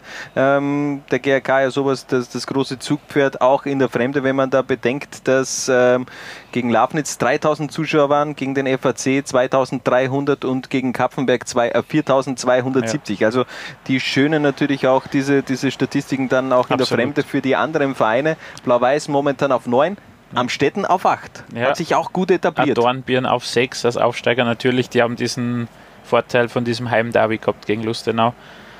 Was ein bisschen äh, enttäuschend ist, FAC, die ja durch GRK und auch Klagenfurt sehr oder relativ viele gehabt haben, schaffen es nicht in die Top 10. Da sind die letzten Heimspiele dann doch äh, immer weniger besucht worden. Aber ja, wie du gesagt hast, an Ried und GRK wird keiner rankommen und sind ja die, die Fans, die auswärts viel mitbringen, die die Reisen mitmachen. Das, ist, das sind halt die zwei Mannschaften, die ziehen in der Liga. Deswegen war es ja letzte Saison so, dass wahrscheinlich insgeheim viele, viele Verantwortlichen von anderen Vereinen froh waren, dass Wattens aufgestiegen ist und Ried nur in der Liga ist, weil es halt zuschauermäßig doch mehr bringt. Ja, siehe vergangenes Wochenende Wattens gegen, äh, gegen Mattersburg. Ja. Gegen Mattersburg haben sie gespielt, knapp über 500 inoffiziell die Zuschauerzahl am Innsbrucker Tivoli. Also wir Tiroler siegen gemeinsam, allerdings eher gibt es wenige Tiroler scheinbar. Sie, ja, und sie siegen auch selten. Also sie siegen momentan sehr selten. Mal schauen, vielleicht sieht man sich im Sommer ja dann wieder in Liga 2. Trotzdem ähm, muss auch erwähnt sein, zehn Vereine mit einem Schnitt über 1000 Zuschauer pro Spiel. Das ja. gab es zuletzt am Ende einer Saison im Jahr 2006, 2007 damals. Ähm, damals noch Vereine wie der FC Lustenau, Schwanenstadt, Gradkorn und Leoben dabei. Und das gab es generell erst einmal in diesem Jahrzehnt. Also man hat hier die Möglichkeit am Ende der Saison, wenn man diesen Schnitt halten sollte, dass man zehn Vereine über 1000 hat, dann wäre das erst das zweite Mal in diesem Jahrzehnt, dass man diese Marke knackt. Also für viele, die dann immer sagen, ja, die Zuschauerzahlen sind so scheiße, ähm, das ist der Gegenbeweis. Ja, absolut. Und das ist halt der Beweis, dass die Fans dieses Format, diese 16er Liga akzeptieren und annehmen, dass sie kommen. Auch weil wir vorher gesagt haben, es ist Spannung in der Liga, es kann jeder jeden schlagen und das wird von den Fans dann auch honoriert. Und jetzt kommt dann erst die Jahreszeit, wo es schön wird, wo man eher mal Lust hat auf ein Match am Freitagabend. Wo es dann auch spannend wird. Wo es spannend wird natürlich zusätzlich. Also ich glaube, diese, diese Marke, dass am Schluss wirklich zehn Teams über 1000 haben, die ist durchaus realistisch. Vor allem, also beim ersten Spiel Austria Klagenfurt gegen DSV Guntermatik Ried am 17. Spieltag da muss das Wörthersee-Stadion beben. Was ist drin? Ja. Was ist drin für Zuschauerzahlen? Ich sage ja, da muss die 5000er geknackt werden muss. Ja, es ist wahrscheinlich ein. Das ist das Spiel, das ist der, ja. der, der Klassiko na, in Liga 2. Na. Das ist der Klassiko in Liga na, 2. Natürlich nicht. jetzt rein von der, von der, na, vom, vom, vom Stellenwert der Positionen, jetzt nicht von der Historie. ja, jetzt hör doch auf, das, das, stimmt schon. Na, es gibt nicht in jeder Liga ein Klassiko, es gibt auch ein Klassiko, das ich reicht wär, eh. Ich werde mir das jetzt noch irgendwie einen schönen, schönen, schönen Titel für diese Partie aussuchen. Ähm, es ist und einfach, einen schönen Hashtag kriegen. Das ist einfach der Schlager der Runde und der Liga, das reicht eh. Aber ja, 5000 wäre wär sehr wünschenswert natürlich. Comeback im Wörthersee-Stadion. Das kommt Wenn das dazu. Wetter passt, Ausgangslage ist irrsinnig spannend. Natürlich. Es, es ist natürlich mit 17, 17. Februar noch ein sehr frühes Datum. Aber ja, da muss auf jeden Fall einiges drin sein. Und durchaus auch das Potenzial, dass da schon eine kleine kleiner Hinweis geht, in welche Richtung es gehen wird im Frühjahr.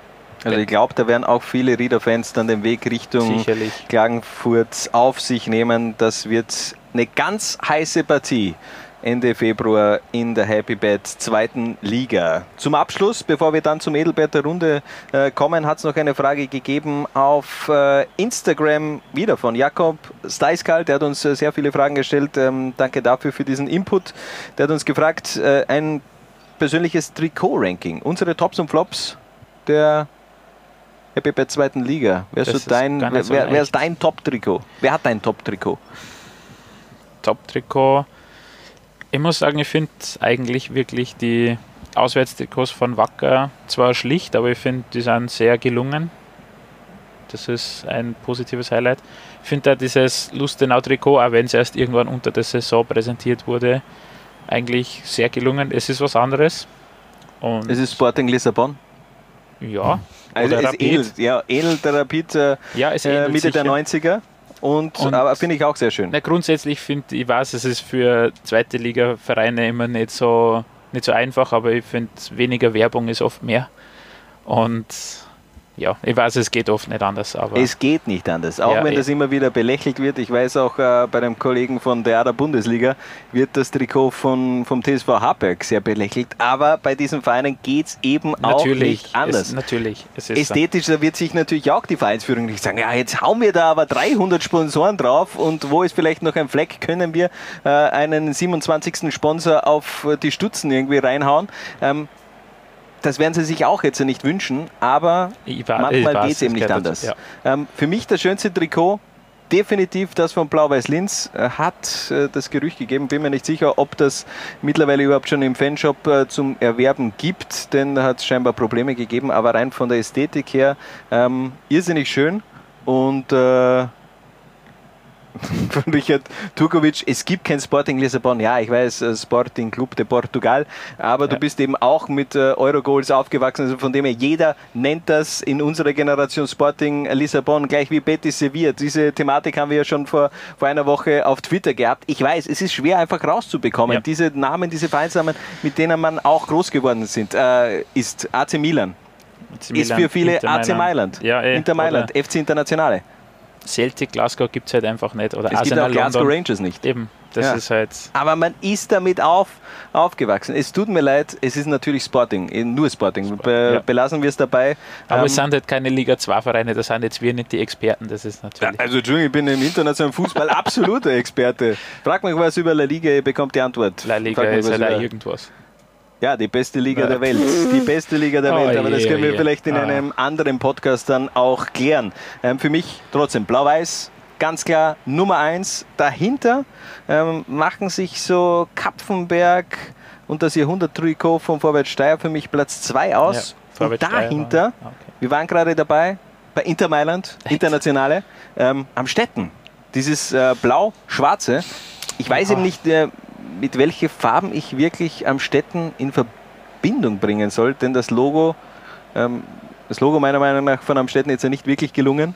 Ähm, aber das Trikot ist schön. Es ist sehr schlicht gehalten. Es, es ähnelt halt sehr dem Inter Mailand Trikot, äh, internationale Trikot der, der, der 90er, aber gefällt mir. Naja. Dir scheinbar nicht. Egal. Austria Lustenau für mich auf jeden Fall auch mit dabei gewesen bei den Flop-Transfers. Trikots. Ja, äh, Trikots natürlich. Flop-Trikots. Es ist. Das ist schwierig. Ich finde jetzt dieses, vor allem im Vergleich zu diesem Jahrhundert-Trikot, finde ich dieses schwarze Auswärtstrikot von Steyr jetzt nicht so überragend. Das Heimtrikot ist ein Wahnsinn. Auswärts, ja, weiß ich nicht. Also für mich ganz unten auf der Wertung Austria Young Violets? Klagenfurt. Ach so. Nein, nein, nicht der Young Violets, sondern Austria Klagenfurt, die andere Austria. Ähm, das Trikot gefällt mir wirklich Ja, überhaupt nicht. Das Muster, das schaut aus wie ein Pyjama. Ähm, man kann natürlich auch einen, einen schönen Pyjama tragen, aber diesen Pyjama würde ich nicht anziehen. Ja, ist, da hätte man sich sicher ein bisschen was Kreativeres einfallen lassen können. Das ist wahr. Vor allem, wenn man jetzt das Logo verändert hat. Also das Logo, das ist, das ist Weltklasse. Das Ja. ist wirklich äh, perfekt, äh, einfach auch rein, jetzt aus grafischer Sicht äh, gut zu verwenden Mhm. für irgendwelche Grafiken. Ähm, Im Gegensatz eben zu anderen äh, Logos, wie zum Beispiel am Städten. Aber Austria Klagenfurt, ganz großes Lob an den Grafiker, der da schlussendlich äh, im Sommer ja dieses äh, neue alte Trikot, also dieses alte Trikot nochmal ein neues Leben eingehaucht hat. Ähm, gefällt mir sehr gut. Bei den Trikots habt ihr meiner Meinung nach aber noch ein wenig Aufholbedarf. Das waren auf jeden Fall unsere Tops und äh, Flops der Herbstsaison bzw. der Hinrunde. Wir machen nochmal eine ganz kurze Pause und sind dann zurück mit dem Edelbert der Runde und der kommt dieses Mal aus Graz. Das soll ich jetzt sagen, oder was? Ich schau auch Liga 2. Ich schau auch Liga 2. Ich schau auch Liga 2. Natürlich ist das ein bisschen eine Selbstbefriedigung. Klingt blöd, ist so. Wie sagt man das Highbett? Die Hippie-Bett. Verstehe ich nicht. Verstehe ich nicht. Wirklich. Verstehe ich nicht. Also fangen wir mal an. Ja, einmal komplett durch. Jungs und Mädels, ich schau auch Liga 2. Das ist schön zu hören und das ähm, geht direkt ins Herz. Ich schau auch Liga 2. Was? Ich schau auch Liga 2. Bitte? Rot-Weiß, geil! Lustig. Ich schau auch Liga 2. Du auch? Nein, ich, ich habe gewusst, die Frage kommt von dir. Ich habe ein Wettrennen gehabt mit unseren Spielern. Und da sind wir auch schon wieder zurück bei dem Podcast, der die Welt bewegt. Zwarer Konferenz, der Podcast zu Happy bei zweiten Liga. Es ist heute eine XXL-Version. Du bist schon fast am Einschlafen. Du gehst Na. die ganze Zeit. Das ist sehr Null. unhöflich von dir. Das ist sehr unhöflich. muss ich Überhaupt sagen. nicht. Doch. Na, doch. Null. Aber okay, egal. Ähm, Edelbert der Runde, zum Abschluss seiner Karriere, da gibt es natürlich nur eine Variante für diese äh, XXL-Version, nämlich äh, Patrick Heider, 30 Jahre, am 26. März 1989 geboren. Er hat vor knapp einem Monat, beziehungsweise Anfang Dezember war, na, Entschuldigung, den Anfang Dezember ist ja gar nicht mehr Anfang. gespielt werden, nur am 1. Dezember. Also vor knapp einem Monat hat er äh, sein Karriereende verkündet. Äh, überraschend gekommen vor einer Partie Ja. gegen Amstetten, aber die Doppelbelastung ist ihm scheinbar doch etwas zu groß geworden. Ja, das ist, das ist einfach die, die Thematik, die ja diskutiert wird, ob diese zweite Liga mit Halbamateuren wirklich funktioniert. Es ist sehr schade, jetzt natürlich aus sportlicher Sicht, weil Heider eine sehr gute Runde gespielt hat. Und für den GRK sicher einfach, weil er einer der Persönlichkeiten in der Kabine war und dafür den Zusammenhalt einfach wichtig war.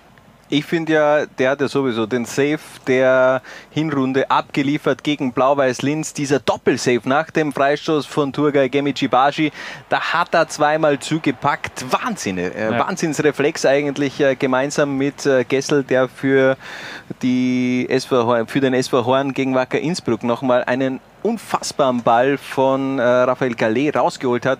Für mich die zwei Paraden unerreichbar in dieser Liga, in dieser Hinrunde beziehungsweise in dieser Herbstsaison. Patrick Heider, die Doppelbelastung ist scheinbar zu viel geworden, war ja lange Zeit eigentlich äh, seine Karriere auch nur in, der, in den unteren Ja. äh, Ligen unterwegs. Also er hat ja in dieser Saison auch erst sein äh, Zweitliga-Debüt gefeiert. Ja. Und das mit knapp 30 Jahren. Ja, aber was er einfach für einen Stellenwert gehabt hat für die Fans, auch, das war halt unglaublich zu sehen bei seiner Verabschiedung. Wahrscheinlich natürlich emotionaler, weil es so überraschend gekommen ist. Aber ja, so ich glaube, so ein Karriereende wünschen sich viele Spieler. Ja, da hat er sich dann nochmal zum Schluss ganz ausgezogen, die Fußballschuhe in die Kurve geschmissen und ein Fan hat es gleich mal auf den Boden gehaut. Also ganz schöne Szenen zum Abschluss der Karriere von Patrick Heider und als Edelbert der Runde, da ist natürlich auch die Frage an ihn gegangen. Seine Highlights, nicht nur der bisherigen Karriere, sondern seiner Karriere. Ja, schönster Karrieremoment war sicher äh, die gesamten vier Jahre beim GAK. Äh, mit dem habe ich eigentlich nicht gerechnet, dass es sowas noch mehr gibt. Und ich möchte jetzt nicht sagen, dass das Spiel gegen die Austria das schönste war oder gegen Salzburg, sondern es war einfach die gesamte Zeit in der Unterliga, Oberliga, egal wo wir gespielt haben. Es war alles ein Highlight. Äh, mit den geilen Fans im Hintergrund war jedes Spiel ein Highlight und von dem her äh, möchte ich da ganz besonders herausziehen und was wirklich ein cooles Jahr war, war das Regionalliga-Jahr, wo wir im ÖFB Cup bis ins Halbfinale gekommen sind und da unter anderem äh, Vorwärts Steyr rausgehauen haben, äh, Kapfenberg und die Austria und dann auch das 6 zu 0 gegen Salzburg war ein absolutes Highlight, wo 13.000 Leute im Stadion waren und uns angefeiert haben und uns gefeiert haben nach dem Spiel bis zum geht nicht mehr. Also vier Jahre GAK war ein richtiges Karriere-Highlight. Also für alle, die jetzt äh, uns nur zuhören, via Spotify, Deezer oder irgendeine anderen, äh, andere Podcast-Plattform, äh, ihr müsst euch auch das Video anschauen, denn äh, die Umgebung, in der ähm, Patrick Heider dieses Video aufgenommen hat Ja. und äh, auch der Pullover, das ist äh, definitiv wert, äh, reinzuklicken. Unbedingt. Und ähm, ja, Es- gefällt mir sehr gut. Ja. Gefällt mir sehr gut, Patrick es ist Heider. grundsätzlich immer wert reinzuklicken, aber da besonders. besonders beim Edelbert der Runde. Aufgewachsen fußballerisch bei Sturm Graz ähm, gibt es ja einige GAK-Spieler, die Ja. eben auch bei den Blackies ihre Karriere begonnen haben. Ähm, dann aber frühzeitig schon als Teenager nach Liebenau gewechselt, Allerheiligen, Thal und Karlsdorf. Schlussendlich kam dann eben 2016 dieser Wechsel von Karlsdorf zum GAK und der Durchmarsch in Liga 2. Hat er natürlich viele Mitspieler in seiner Karriere gehabt und ein paar will er nochmal hervorheben. Seine besten Mitspieler. Da hat es einige gegeben äh, in der Zeit.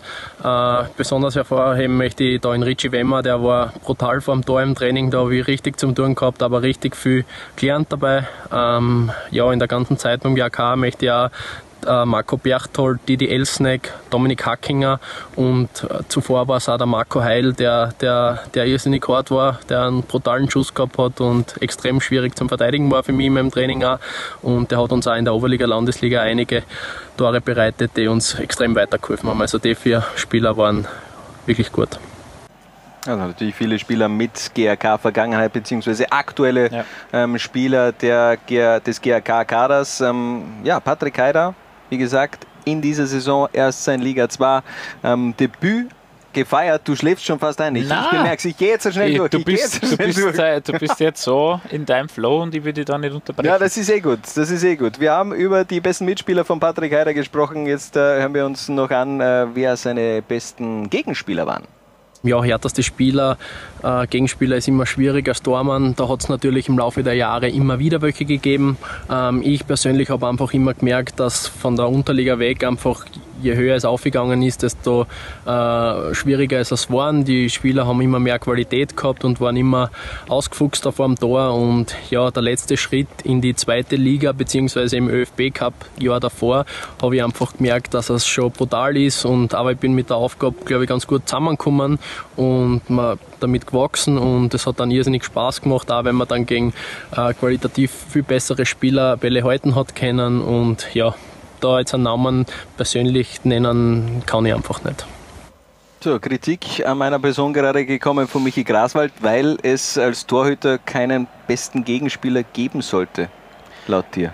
Ja, es Hallo? ist schwierig zum, zum sagen. Ich meine, er hat ja nur direkt Kontakt mit Gegenspielern, wenn er wenn es weiß nicht eine Standardsituation gibt oder so, aber er hat sich sehr Abschluss, ja, immer ja, die, die, er die hat sehr, sehr gut erklärt. Natürlich wird umso höher man spielt, auch die Qualität der Stürme immer besser. Hat er eh sehr gut herausgestellt.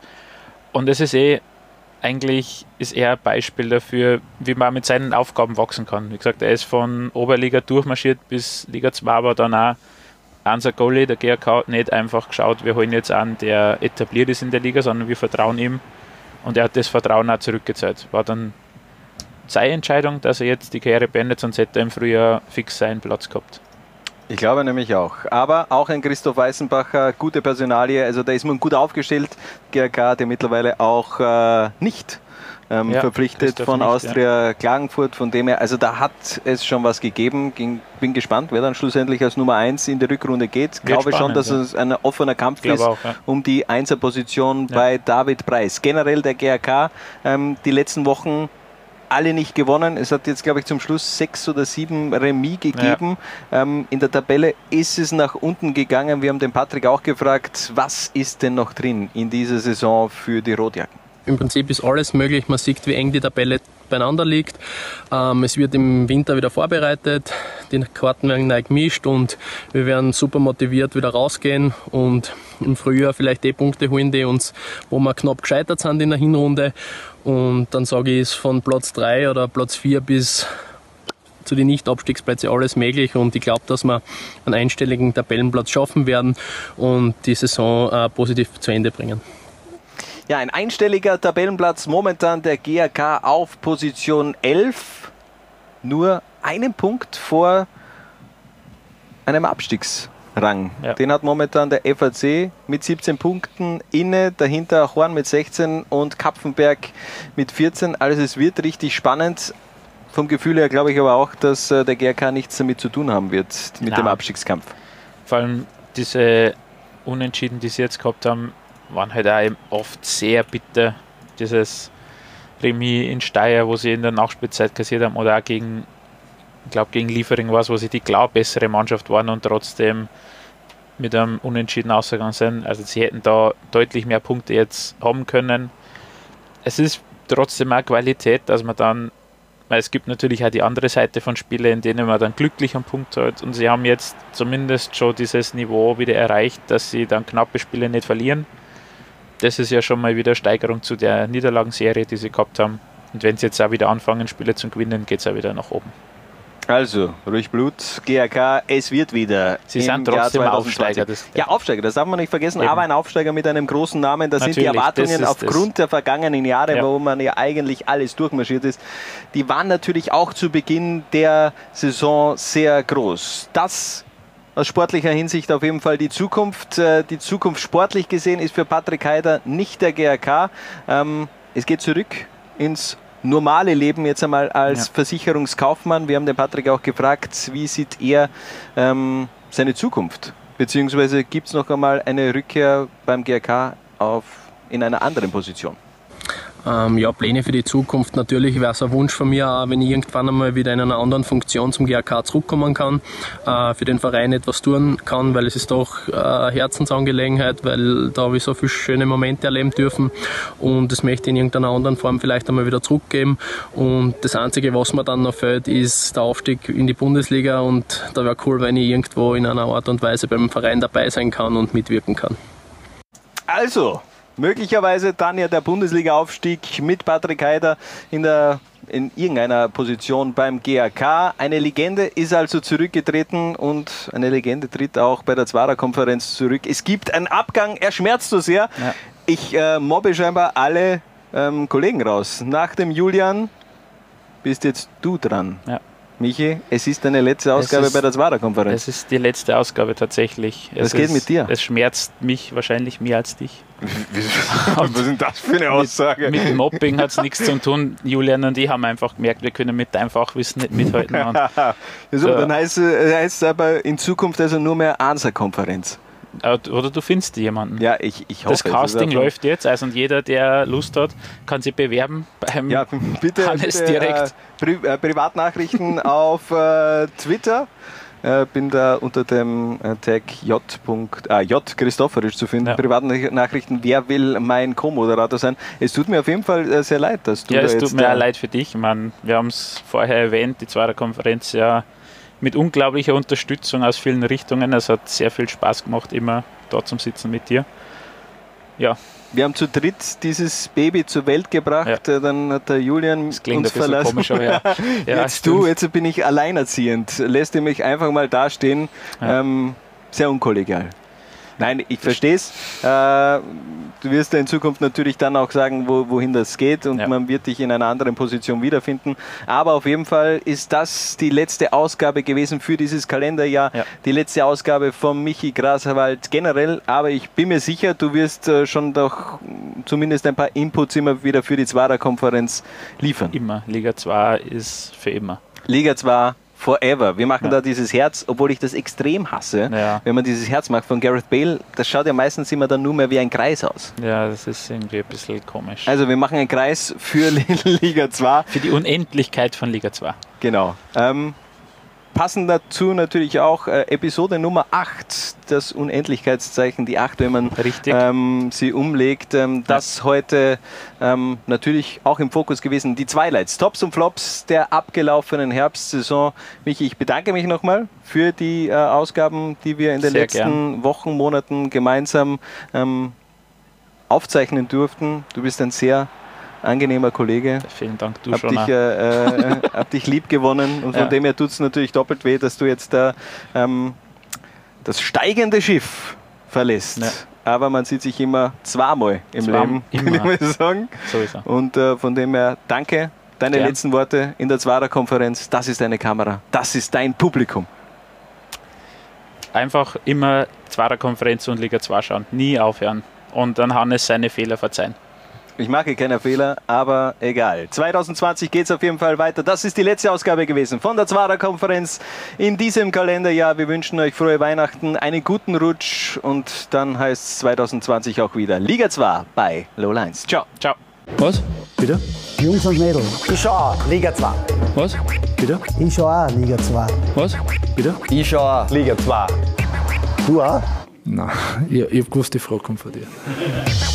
Zwarer Konferenz, der Podcast zur Happy Bad zweiten Liga, neu bei Low Lines.